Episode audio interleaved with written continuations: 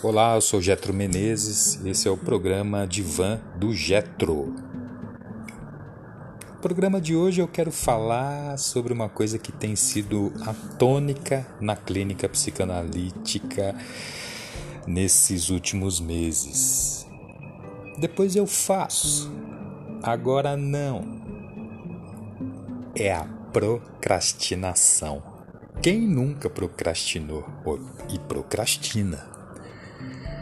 Eu lembro quando era uh, mais novo, estava na faculdade, até porque eu não entrei na faculdade tão jovem assim, não saí da escola e já fui para a faculdade. Eu fui depois de uh, um bom tempo. Eu tive a oportunidade de ter a experiência na minha área, primeiro na prática, depois na teoria. Então eu fui buscar a faculdade depois de algum tempo. E isso foi muito bom, honestamente. Talvez tivesse feito mais cedo, faria um outro curso que eu não gostaria tanto. E é engraçado até falar sobre isso, porque eu lembro que quando eu fiz os, os a inscrição para as faculdades que eu fui buscar, eu fiz na área de direito, nesse logo que eu saí da escola. E fiz psicologia também. Só que aí eu acabei desviando o caminho, fazendo outras coisas e tal, e, e, depois de um longo tempo fui fazer gestão ambiental e hoje eu tô aqui de volta na área da psi. E gosto muito disso e, e acredito que também foi no momento certo. Voltando para procrastinação. Então eu lembro na época da faculdade a galera ia pro bar, os caras né, ficavam curtindo, se divertindo, bebendo, batendo papo, assistindo o jogo, tal é, azarando e fazendo um monte de, de, de coisas que pode se considerar prazerosas, né? E honestamente ficar na aula naquele momento para ele seria desprazerosa. E essas pessoas também já tinham uma idade avançada, porque esse curso, ele, como foi um curso que não é tão velho assim, é um curso recente de gestão ambiental, então quem optou por ele ou já tinha uma faculdade ou acabou fazendo depois, né, com uma idade já avançada, com um tempo de empresa e tal. Até muitos dos camaradas faziam porque a empresa pagava. E a galera ficava lá bebendo, se divertindo e tal. Vamos lá, já pô, vamos tomar uma lá hoje. Eu não caía, aí uma vez ou outra, acho que uma, duas no ano, e nem ficava muito lá, voltava para aula, porque eu tinha um objetivo que era frequentar a aula, pegar o meu certificado e me formar. Esse era o objetivo que eu tinha em mente. E essas outras coisas paralelas, elas me tirariam a atenção disso, então eu evitava. Porque é muito bom, né? Você ficar no bar curtindo, se divertindo, batendo papo, jogando conversa fora, rindo, ah, bebendo. E a aula comendo, né? Então, mas eu tava, eu tava focado nisso, era isso que eu queria naquele momento. Talvez fosse antes, mais jovem, eu ficasse no bar o ano inteiro. Mas naquele momento eu queria aquilo, queria estudar e me formar e pegar o meu certificado. E foi muito bom para mim. Isso me, me ajudou bastante na minha carreira profissional. Mudou muito o meu rendimento, me abriu portas e para mim foi muito importante ter aquilo.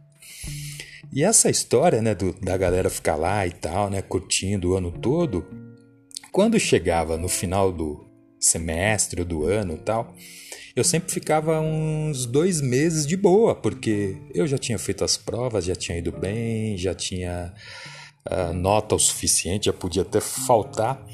Então, esses últimos 45 dias de aula do semestre do ano, eu sempre ficava de boa, ficava em casa fazendo outras coisas e a galera ficava lá preocupada, angustiada, com ansiedade, com medo, por quê? Nota baixa, falta pra caramba.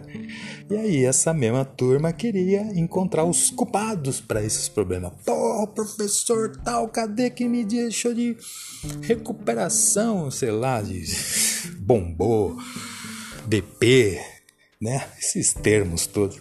Me deixou aqui por causa de 0,70 ponto. Claro, porra. Você não frequentou a aula. Vai reclamar do quê? Professor fez o papel dele, né? E aí vamos lá, o, o procrastinador ele vai agir dessa maneira na sua própria procrastinação. Aí ele tem aquela ideia de, pô, preciso começar uma redação tal. Aí de repente não faz a redação. Aí ele adia, fala mais tarde eu escrevo, ou cria algum problema, desfoca a atenção para olhar o celular, aí vem internet. Aí essa olhadinha já dura de duas a três horas, aí já fica incomodado porque a pessoa que ele esperava responder não respondeu, que queria que curtisse a coisa não curtiu e assim por diante, aí já gera uma série de confusão mental. Essa mesma pessoa fala: pô, vou fazer um esporte, fazer uma caminhada, ah, mas esse tênis aqui ele incomoda, porque ele pega aqui do lado e. E não, quando eu tiver um tênis melhor, eu, eu faço essa minha caminhada tal essas coisas, né, que o procrastinador vai buscar para poder justificar a sua procrastinação.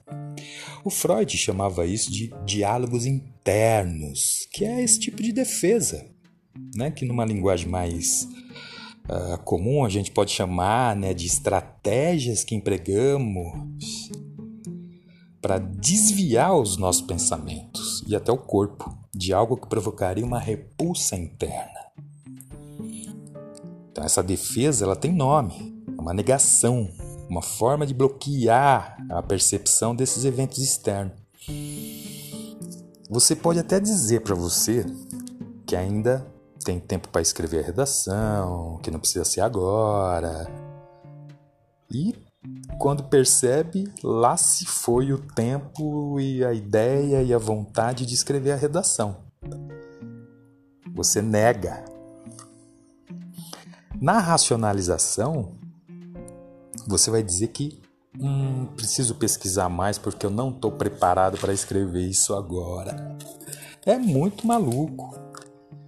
A procrastinação poderia ser considerada um estado de paralisia mental causada por um conflito entre um desejo consciente, que seria melhorar o condicionamento físico ou escrever a redação, e um desejo inconsciente, que é evitar essas tarefas. E por que evita essa tarefa? E qual é esse desejo inconsciente que te leva a procrastinar? Embora em algum momento tentamos fazer é, o escritor e o procrastinador Tim Urban, ele acreditava que a gente não queria realizar a tarefa, né? Mesmo, né, foi como eu disse, em algum momento a gente até tenta fazer. E esse camarada, escritor, Tim Urban, ele dizia que não queremos realizar a tarefa, queremos já tê-la realizado no passado. Por isso que a realização é quase impossível. O problema é fazer. Alguns pesquisadores acreditam que a procrastinação é, na verdade, um problema de autocontrole, em que as pessoas escolhem um alívio de curto prazo em vez de metas de longo prazo. Alguns psicólogos vão dar algumas sugestões e tal, especialistas tal, vão dar algumas sugestões fatiar essas metas em objetivos menores, definir e limitar as tarefas no tempo, te dar uma recompensa pelo progresso e visualizar o futuro com as tarefas realizadas. Alguns outros PCs vão sugerir ou falar para você com, é, combinar tarefa. Aquela que não quer com aquela que você gosta. Do tipo caminhar na esteira e ouvir uh, o podcast sobre aquele tema da redação ou um livro que diz respeito à redação. Criar alternativas para que você consiga ter prazer e desprazer. E é engraçado que, que o desprazer ele vai estar ligado às tarefas, e o prazer é essa coisa de vamos pro bar, vamos beber, não vão escrever. Agora não, ah, depois eu faço que porra nenhuma. Tá, tá entendendo? é exatamente isso. Todos nós passamos por isso. E o Freud, ele afirmava, né, essa é a teoria psicanalítica, que a mente tem três componentes que eles precisam trabalhar junto para que a gente tenha um equilíbrio mental e de ego e superego. Certo? Quem é o id? É a parte racional, os impulsos. Quero agora já e para tudo para me dar. Quem é o ego? É a porção racional. É essa que precisa negociar com o id para lidar com a realidade externa. O ego é a sua razão, é a consciência.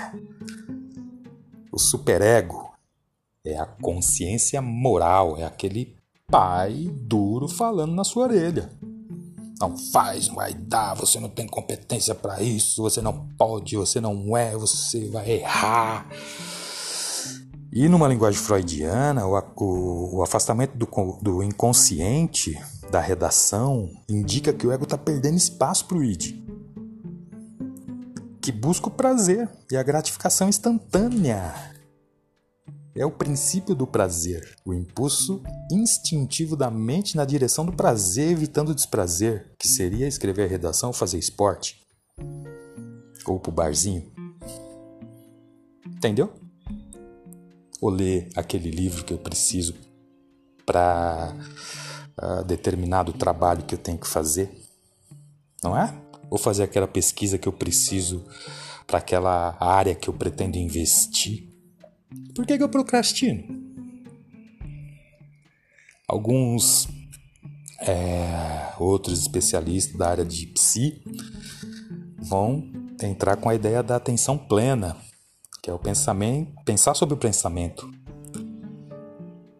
Você já sabe que age dessa forma, então pense sobre isso. É atenção plena. Eu já sei que eu procrastino, então eu já tenho que estar ligado. Que a psicanálise faz? O que a psicanálise, onde ela entra nessa história toda? Ela está mais interessada não no que você deixou de fazer, mas naquilo que te levou a não fazer. O que te desvia do caminho.